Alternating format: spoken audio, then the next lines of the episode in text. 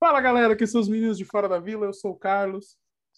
Eu sou o Danilo e nós vamos lá para mais um pré-jogo Santos e Juventude, na verdade Juventude e Santos, porque o jogo é em Caxias do Sul.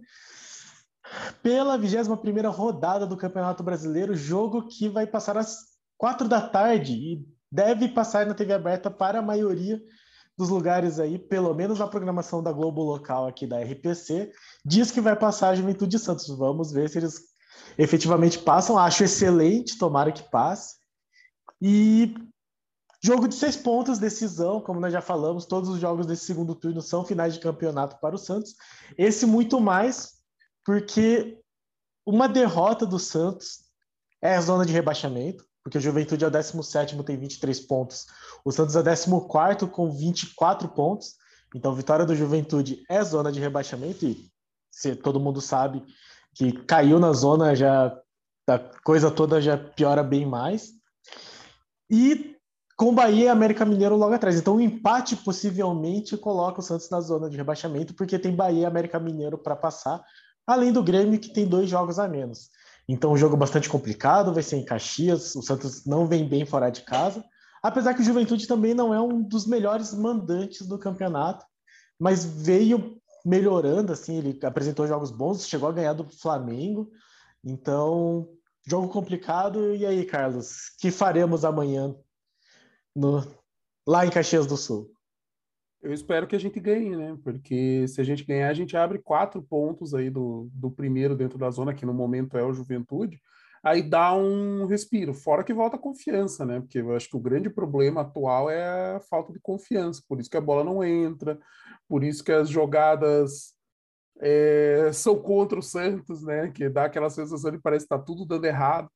Então eu espero de verdade que essa semana de trabalho do Carille tenha sido boa, que os treinos tenham sido fortes, que o time tenha entendido o que fazer, entender o estilo de jogo. Teve uma declaração do Sanches, inclusive, falando que é para esquecer o passado e assimilar logo o que está vindo. Então, tá certíssimo ele, porque são técnicos diferentes, estilos diferentes, você tem que aprender a, a se adaptar rápido para poder dar o retorno imediato que o Santos está precisando. O Santos não tem mais tempo de pensar, verificar, talvez. É, a gente esperou bastante do Diniz. É, não acho que foi errado, porque em alguns momentos parecia que o Santos estava desenvolvia um pouco mais, evoluía um pouco mais, até que chegou numa sequência que começou a evoluir e daí veio a demissão do Diniz, mas agora é a mesma coisa com o Carilho. Com o Carilho, beleza, a gente teve ali uma sequência, três jogos, o cara acabou de assumir, não deu nem tempo de treinar direito, mas agora com uma semana cheia, dois dias com treinos em dois períodos, agora a gente tem que ver a evolução e a gente precisa ganhar. É, é, ridículo eu ter que falar isso, porque eu sou super a favor de a gente ver a evolução, ver o time crescendo. Mas mais do que evolução, a gente precisa ver a vitória. Nesse caso, é a vitória. Então, talvez se o Santos de repente faz um gol, se fecha, joga feio, luta sofrido, mas consegue ganhar, beleza, cara. Nesse momento é jogar para ganhar, para tentar levar os três pontos. É, o Santos é o 17, é, não, 19 visitante do campeonato, é bem ridículo, assim, tipo, é, só não é o pior porque tem um time pior que ele que acho que é o esporte. E o Juventude também é o 19 mandante, só não tem um time pior que eles. Eu não sei quem que é o pior mandante, mas, não, mas o Juventude tá lá. Então talvez seja a Chapecoense, né? Que tá, é a Chapecoense que tá, tá por último, né? Então eu acredito que assim são times que não têm desempenhado bem, seja em casa ou Juventude, seja fora o, o Santos. Mas é, cara, é, esse jogo é extremo, é ridículo a gente tem que falar, é mais ou menos igual aquele último jogo da, da última rodada do Paulista, sabe? É ridículo a gente ter que analisar e falar assim, o Santos não, é, tipo assim, não pode perder para esse time, sabe? Tipo, é, mas é o momento. Então a gente tem que entender que dentro do momento o ideal é o Santos não pode perder, o Santos tem que ganhar, tem que sair com os três pontos, independente de como sai esse jogo. É lógico, eu quero ver um time atacando melhor, que esteja trocando melhor a, a bola, que tenha entendido melhor os conceitos do Cariri. Mas, cara, 1 a 0 sofrido, garantido, três pontinhos para a gente abrir uma distanciazinha ali da zona do rebaixamento. É o que interessa, é o que a gente tem que ir atrás. É momento de decisão. É uma daquelas coisas que eu falo, né? Que o Luxemburgo sabia o jogo que ele tinha que ganhar. Esse é o jogo que o Luxemburgo ia fazer a decisão dele ganhar para ganhar gordura para ficar longe da zona de rebaixamento. Então é o que o Santos precisa fazer. É, a gente está com esse esquema novo de três zagueiros e agora, pelo visto, a gente vai ter mudança também na escalação, né, Danilo? Pois é, então, o Carilli tem apontado aí não só para a manutenção dos três zagueiros, como para um 3-5-2. Então, já falando da possível escalação do Santos, o time que vem treinado nos últimos jogos, nos últimos treinamentos, né? Lembrando que o Carilli teve mesmo uma semana de treinamento, uma semana não, oito dias, um luxo. O Santos jogou no sábado e vai jogar no domingo. Então o Carilli finalmente teve esse período aí para treinar. E o time que vem treinando como titular é João Paulo, indiscutível, Danilo Bosa, Emiliano Velasquez e Wagner Palha. Então, os, os zagueiros, né, o Luiz Felipe e o Kaique, seguem machucados, mas os três zagueiros jogaram bem no último jogo. Não, não me sinto preocupado assim com a zaga. E aí a grande novidade, que é esse meio de campo que o cara ele sinaliza com Pará, Camacho, Sanches e Jean Mota e Felipe Jonathan. Fico aqui com aquela coisa do, do Jean Mota, que eu acho interessante o meio de campo com ele, desde que ele avance e faça esse falso 9 que eu não vejo desde 2019, mas que ele, quando faz, faz bem. E aí no ataque Marinho e Léo Batistão. Lamento um pouco que o Pirani segue fora, mas eu entendo que o Jean Mota possa talvez dar essa, essa variedade, assim, essa variabilidade tática no sentido de jogar mais avançado. Uh, como a gente joga com três zagueiros, o Camacho, que não que é o primeiro volante, mas não é tão marcador, acredito que ele fique um pouco mais livre para poder avançar um pouco e o Sanches fazer essa colaboração. Se o Jean Mota aparecer como um falso 9, que é o que eu gostaria, eu acho muito interessante porque ele vai poder trabalhar esse lado esquerdo ajudando o Felipe Jonathan e talvez aí variar de posição com o Batistão. É que o Batistão ou joga de, na ponta direita ou joga de centroavante. Então eu acho que ele não vai fazer o falso 9 de Amota. Eu acho que ele vai meio que cobrir essa meio de campo para o lado esquerdo, com o Sanches meio que meio de campo para o lado direito, que nem ele já estava fazendo. E o Camacho mais mas assim, ajudando a zaga e essa primeira bola. Não sei se é o que eu faria, mas quem sou eu para falar alguma coisa, né? O Carilha que decide. E aí no banco a gente vai ter para o gol o Diógenes e o Jandrei. Para defesa a gente tem o Derek de zagueiro só e o Moraes na lateral esquerda. Vamos ver aí se, como que o Felipe Jonathan joga, se ele vai seguir mantendo a posição a despeito de tudo. Apesar que, sendo justo, ele não vem jogando, ele não vem falhando. Ele não vem jogando bem, mas ele não vem falhando. Já é uma evolução do futebol que ele estava fazendo antes, né? Uh, Pirani, e Zanocelo para o banco no meio de campo. E aí no ataque nós temos Marcos Guilherme, Tardelli, Ângelo e Raniel. O Lucas Braga não foi selecionado, eh, não foi relacionado. Eu não tenho certeza do que aconteceu. Ele deveria estar de volta. Preciso confirmar essa informação, daqui a pouco a gente confirma. Mas, de qualquer forma, são as opções que tem. Minha opinião, que é o que vai acontecer, é o Batistão jogar o primeiro tempo, o Tardelli entrar lá pelos 15 do segundo. O Ângelo talvez entre em algum momento. Mas, no geral, é o que nós temos, galera. Eu acho que, que se o Carilli vem treinando com esse time, com o tempo que ele dessa vez teve, finalmente, é nele que a gente vai acreditar, né? Até porque eu não acredito que o, que o Juventude vá sair para o ataque. Assim, não, não, não tenho visto jogos do Juventude. Não acho que ele vai ser tão retrancado quanto foi no jogo contra o Santos na Vila, que, que ele entrou basicamente para se defender. Vai estar jogando em casa, também precisa do resultado. Mas acho que vai ser meio que nem o, o jogo deles contra o São Paulo, assim, que eles conseguiram um gol no último minuto, mas tomaram pressão e o São Paulo perdeu a chance de vencer. Acho que se o Santos conseguir, e aí é, é a grande esperança, né? É um jogo que o Santos precisa ganhar, é um adversário direto, mas mais do que isso, o Santos precisa meter a bola na rede. Eu já não espero resultado, assim, não espero futebol bonito, não estou achando que vai ser depois dessa semana que o time vai conseguir ter jogada, ter triangulação e envolver a defesa adversária, mas pelo menos bola na rede para a gente poder dar uma respirada aí. É, eu concordo com o Danilo, também acho. O que me eu tenho uma preocupação grande só em relação ao estilo de jogo do Juventude. O Juventude tem feito gols nos últimos jogos, coisa que o Santos não está conseguindo, e os gols são de cabeça. Então a gente volta naquele grande drama do time do Santos. Cara, sem zoeira, eu não lembro exceto quando a dupla de zaga era Alex e André Luiz, de um momento em que o Santos não teve preocupação com bola de cabeça. E mesmo com os dois era preocupante, só que a gente conseguia tomar um pouquinho menos, sabe? Então, assim, era preocupante, mas não era tanto. E o Santos tem esses momentos, assim, de alguma dupla de zaga encaixa, daí acaba tomando um pouco menos, mas ainda é preocupante. E assim, cara, eu tenho 40 anos de idade, pelo menos 30 eu lembro de ver o Santos jogar e desses 30 anos de vida, o Santos sempre teve problema com bola aérea. E segundo meu pai, é desde o tempo do Pelé, tá? Então eu acredito que é, é a filosofia do Santos, né? A gente tem o futebol, o DNA ofensivo e a bola aérea de ponto fraco. É, então, assim, me preocupa, porque o Juventude tem feito gols e a maioria dos gols é de cabeça, e o Santos tem um problema com a bola aérea. Três zagueiros ajuda? Ajuda, porque você vai ter três caras que tendem a ser melhores jogando de cabeça.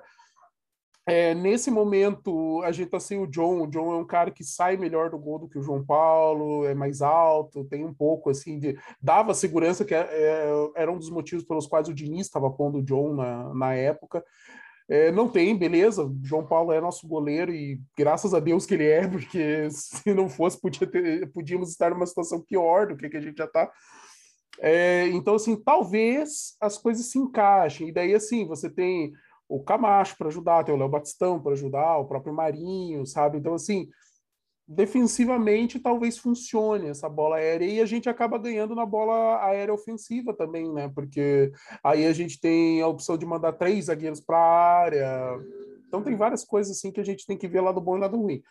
O complicado é o momento mesmo. Talvez se o Santos tivesse ganho em casa do Juventude na oportunidade, né, que empatou, e a gente tivesse com dois pontos a mais, esse jogo talvez não fosse ser tão dramático, sabe? Tipo, a gente ia entrar nesse jogo visando os três pontos para dar uma distância, mas gente, o máximo que aconteceria era o Juventude alcançar o Santos, né, não ultrapassar e largar a gente na zona de rebaixamento. Da mesma forma, outros jogos, né, que o Santos deixou de ganhar em casa com o Diniz, que eh, a gente viu a dificuldade, né, de conseguir furar é, retrancas. Então, é torcer pelo melhor, como disse o Danilo, esse é o nosso time, então vamos torcer. Eu acho assim, eu ainda não, eu vou ter que ver o jogo para poder fazer uma análise das escolhas do, do Carilho, sabe? Tipo, não dá para falar agora, porque o cara teve tempo para treinar, a gente não tá vendo os treinos para entender o que, que ele tá querendo trazer.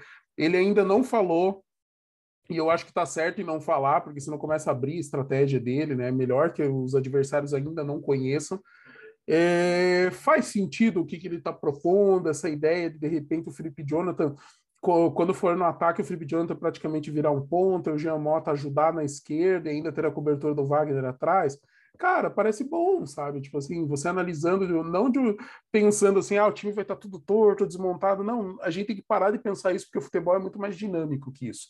Não são posiçõezinhas desenhadas, todo mundo fixo. As posições variam, os jogadores se mexem. Eu espero que os jogadores do Santos se mexam bastante, que deem opção. Então a gente tem que pensar nisso. Pode dar certo? Pode, cara. É uma opção interessante, porque o Felipe Jonathan no ataque é melhor do que defendendo. O Felipe Jonathan não é ruim jogador driblando, ele é um bom driblador. É... Eu questiono muito os cruzamentos do Felipe Jonathan, que eu acho que são horríveis, mas ele é um cara que ele aparece no ataque, ele chuta pro gol, ele cria jogadas, ele tem o drible, e o drible é importante nesse momento para a gente quebrar uma, uma defesa, um adversário, sabe? Dar opção. Então, talvez dê certo, mas a gente só vai ver amanhã. Então é torcer para que tudo isso dê certo, que tudo isso se encaixe, funcione, que os treinos tenham sido bons e a gente veja dentro de campo. As vantagens desses jogadores que a gente estava acostumado a serem titulares e ir para o banco é que a gente começa a ter opção no segundo tempo. A gente começa a ter opção para mudar o jogo. Então, assim, é, a gente saber que tem o Pirani e o Marcos Guilherme no banco, cara, é assim, é ruim pelo lado assim da gente saber o que o Pirani andava jogando e o que o Marcos Guilherme jogou logo que chegou, né? Que poderiam ser armas mais interessantes e titulares. E mas ao mesmo tempo você fala assim, não, beleza, se der algum problema, a gente tem opções, a gente tem assim, tipo, ah, o jogo tá enroscado, então, cara, eu vou tirar o Giamota e pôr o Marcos Guilherme para jogar na ponta esquerda. beleza, sabe? Tipo, o time fica um pouco mais exposto, mas em compensação vai ter um poderio ofensivo teoricamente melhor. Mesma coisa.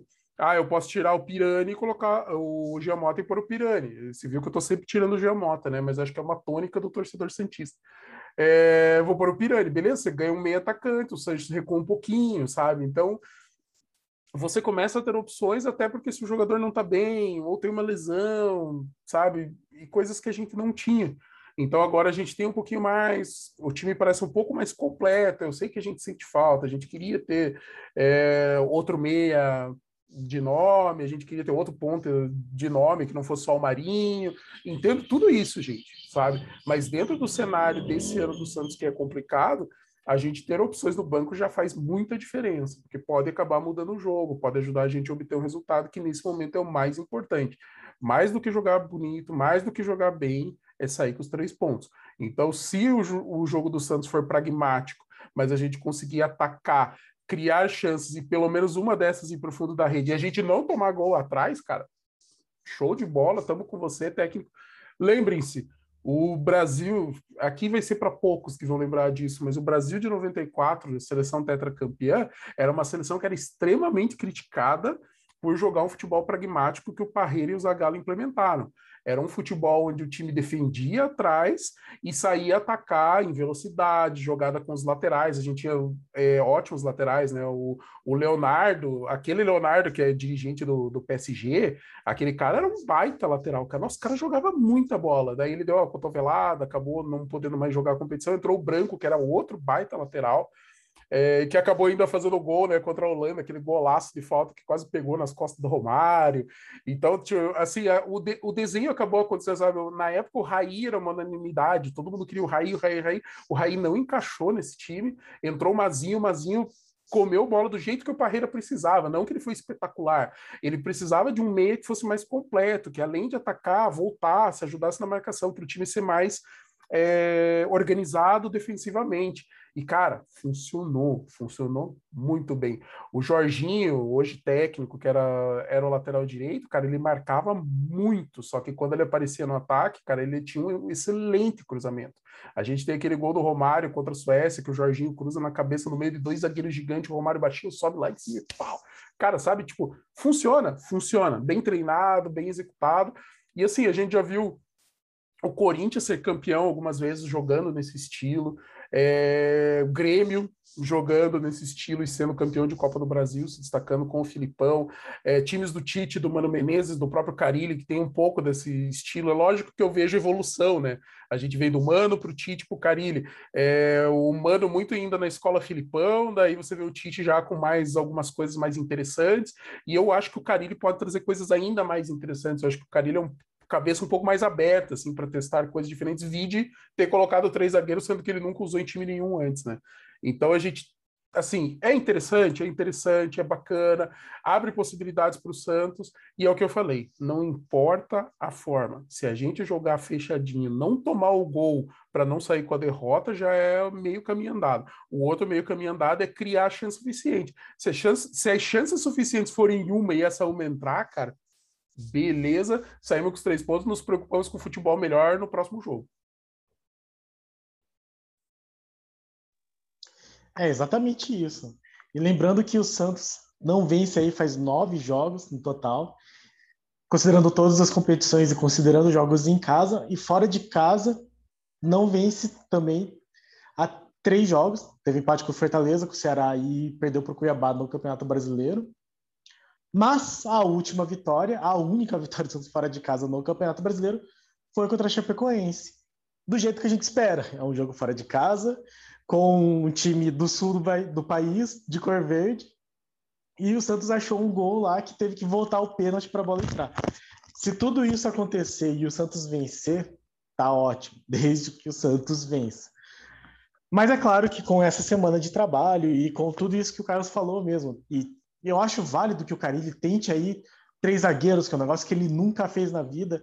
É um bom sinal, quer dizer que ele está olhando para o elenco, quer dizer que ele vai tentar coisas que para ele que saem da zona de conforto dele, coisa que, por exemplo, o Diniz não conseguiu fazer. Ele não conseguiu pisar um dedo fora do que ele acredita, do que ele tem como confortável.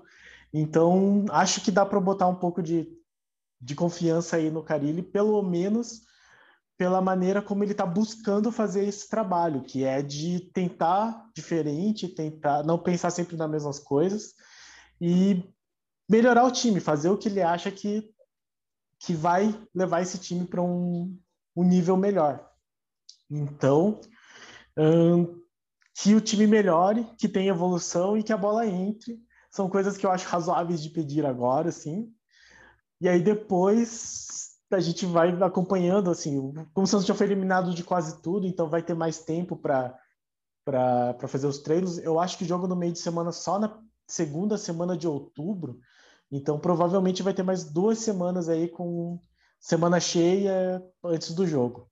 Acho que é um tempo bom para o Carilli mostrar trabalho, mas eu acho que esse é o jogo. Para mim, é o que eu venho falando. Esse jogo contra o Juventude é muito decisivo para ser esse cartão de visitas efetivamente do Carilli, assim, para ele mostrar que o trabalho dele existe e que tem, tem futuro, que está no caminho certo. Eu entendo que os outros três jogos que o Santos não conseguiu marcar gol e foi eliminado pelo Atlético, ele não teve tempo hábil. Ele agora que completou duas semanas, mas quando deu três jogos, ele acho que não tinha duas semanas ainda. Então, assim, esse jogo contra o Juventude para mim é um que você começa a poder olhar para o time, olhar para o trabalho do Carilli e tirar algum tipo de, de suposição. Assim. Antes disso era só exercício de imaginação. Agora a gente pode fazer algum tipo de análise desse time do Carilli. Eu estou com uma expectativa. Até, dá até medo de falar isso, né? Eu não, não vou falar exatamente isso. Eu acho que assim, eu tenho fé no Carilli, eu acho que o Santos vai melhorar. Eu só espero que seja o suficiente para trazer os resultados que nós precisamos para sair dessa situação incômoda e aí ter um planejamento melhor para o ano que vem. Eu tô com o Danilo, é mesma coisa. Eu tenho fé no trabalho do Cariri. Eu acho que o Cariri se mostrou competente em todas as equipes que passou, né? Que não foram muitas, mas mesmo assim, né? Onde ele trabalhou, ele desenvolveu um trabalho seguro, competente, com bom aproveitamento de pontos, que é o que a gente precisa no momento. Então, tenho muita fé. Esse jogo talvez seja o divisor de águas para a gente poder começar a analisar o trabalho do Carilli. Até agora não deu, não dá para falar. A gente enxerga uma ou outra coisa? Enxerga. Só o fato dos três zagueiros entrarem em campo já é o dedo do Carilli. Mas, assim, para poder fazer uma análise e dizer, nossa, o Santos realmente melhorou. Calma, calma, vamos esperar. Vamos ver se. O grande problema é a gente melhorar ofensivamente. Eu espero que para esse jogo a gente melhore, a gente consiga marcar o, pelo menos o gol da vitória. Se tiver que marcar mais, melhor, que daí já deslancha, todo mundo tira a zica. É, seria muito bom se o Marinho pudesse marcar também, porque ele, a gente sabe como que funciona a cabeça do Marinho, é muito aquela coisa assim, ele vai se cobrando, vai se cobrando e vai se enterrando, sabe? Parece que não funciona. E daí, a partir do momento que ele manda uma bola pro gol, parece que tira todo o peso, e daí começa a ser o Marinho que a gente conhece, sabe? Então seria bom se o Marinho pudesse marcar. É, seria bom se o Batistão fizesse o dele também, que é outro cara que também tira a, a, essa coisa ruim, leva embora e a gente segue em frente e que a gente possa, mas assim, como a gente disse, o importante é vencer. Cara, pode ser um gol contra, que bizarro, pode ser um VAR que tem que voltar para a gente mandar a bola para dentro, não tem problema. O importante é sair com, com a vitória e eu espero que o Santos consiga aí nesse jogo e a gente vá abrindo caminho aí, abrindo distância da zona de rebaixamento e comece depois disso a pensar um pouquinho mais para cima. Não tem ilusões, sabe? Aquela coisa de, ah, porque tem que classificar para Libertadores. Não, a gente não tem que cair esse ano. Se der para a gente pegar a vaguinha da Sul-Americana, bacana. Se der para ir um pouquinho mais para cima, bacana também. Se não der, não deu, sabe? Tipo, esse ano é o ano do sofrimento, é o ano de reestruturar fora de campo, para dentro de campo a gente ter situações melhores. E eu acredito que o Rueda, essa gestão do Rueda, organizando melhor esse fora de campo, a gente vai ter. É, o problema é que o processo é demorado, é lento, e a gente sabe da ansiedade da torcida. Ah, eu quero títulos, eu quero brigar por Libertadores, depois eu quero brigar para ser campeão da Libertadores, mas é um processo lento. Lembrem-se, o Flamengo levou uns seis anos para conseguir esse processo de forma orgânica, e nos primeiros três anos a, a, a discussão, os argumentos são os mesmos que a gente ouve contra o Rueda. É a mesma coisa, sabe? Tipo, ah, porque o Flamengo não é banco, o Flamengo não tem que apresentar balanço correto, o Flamengo não sei o quê. Era tudo assim, era o crítica em cima de crítica. Olha o que o Flamengo tem hoje, sabe? Então, assim, funciona? Funciona, só que tem que ter paciência. Eu espero que nós, torcedores, saibamos ser pacientes, mas que o Santos também corresponda a pelo menos uma expectativa mínima, que é não cair. Isso a gente pode cobrar com certeza. Então vamos cobrar, vamos torcer para que as coisas funcionem e que a gente possa aí sair com a vitória desse jogo. Isso. Lembrando que eu fui pesquisar aqui um pouco melhor e de fato o Lucas Braga está entre os relacionados. Então o Lucas Braga vai para o banco, deve ser banco, e fica também como mais uma opção aí para o Carilli. Então, só repassando aqui a nossa possível escalação: João Paulo, Danilo Bosa, uh, Emiliano Velasquez e uh, Wagner Palha. Pará na lateral direita, e vamos ver como se sairá Felipe Jonathan, Camacho, Sanches, Jean Mota, Batistão e Marinho. Acho interessante também dois atacantes. Faz muito tempo que o Santos não entra com dois atacantes de titular. Também curioso para ver como que vai ser essa articulação do time. E no mais é isso, é torcer de fato para que esses jogadores tirem a zica. Eu concordo muito com essa coisa do, do Marinho precisar marcar um gol. O Marinho parece ser um jogador que tem um, um psicológico muito influenciado assim pelo momento, pela situação. Então seria muito, muito bom, até pelo pênalti que ele perdeu contra o Ceará que a galera já começou a cair matando aí nas redes sociais, e ele também já mostrou que é uma pessoa muito suscetível à, à opinião das redes sociais. Então seria excelente, sim, que, que o Marinho marcasse um gol. E no mais é torcer aí para o Santos conseguir esses três pontos, que é o que nós precisamos agora, e depois a gente pensa. Até porque, assim, fugindo do rebaixamento, a chance de ir para uma Sul-Americana é muito grande. É, são pouquíssimos times que não nem caem nem vão para a Sul-Americana. Então eu acho que conseguindo esse objetivo e aí conseguindo aí vencer mais alguns jogos, tomara que aconteça, já dá para respirar aliviado e respirando aliviado o que vier depois vai ser parte do processo aí. É isso, galera. Obrigado por acompanhar nosso trabalho. Amanhã tem Santos e Juventude, na verdade, Juventude Santos, né? É... Aonde que vai passar o jogo, Danilo? Vai passar na Globo em alguns lugares, né? É às quatro da tarde. Isso, é aqueles jogos da, que a TNT comprou, que a, o antigo esporte interativo tinha o direito. Então, acredito que vai passar na TNT, no HBO Max, e para alguns lugares, eu não consegui achar quais, vai passar na TV aberta. Eu acredito que em São Paulo, na Baixada Santista, aqui no Paraná, pelo menos na RPC, está previsto para passar aqui. A Stephanie não está presente, mas ela falou que possivelmente não vai passar do Rio de Janeiro. Difícil mesmo. E no Premier, que tem o direito dos dois times. É, e é isso, galera. Vamos acompanhar, vamos ver o que tem de diferente, vamos torcer muito. Energias, vibrações positivas, energias positivas para a gente sair com essa vitória e tirar um pouco desse peso, começar a dar um alívio aí para a cabeça dos jogadores, para a nossa, dos torcedores também, e que a gente possa se livrar do rebaixamento, galera. Um grande abraço a todos. Isso aí, pessoal. Aproveitem aí esse jogo no domingo de tarde, né? Maravilha. Você almoça, daí tira um cochilo, vai ver o jogo. Não vai ser sábado, nove da noite, que mata aí toda essa noite de sábado. E no mais, deixe aí seu comentário, dê o seu palpite para o jogo, dê o seu palpite sobre o Carilho, sobre a escalação que você acha que vai ter contra o Juventude. E também deixe o seu like aí, se inscreve no canal. Muito obrigado para todos que assistiram até o final. Muito obrigado para todos que se inscreveram aí recentemente. E para cima deles. Abraço, tchau, tchau. Abraço.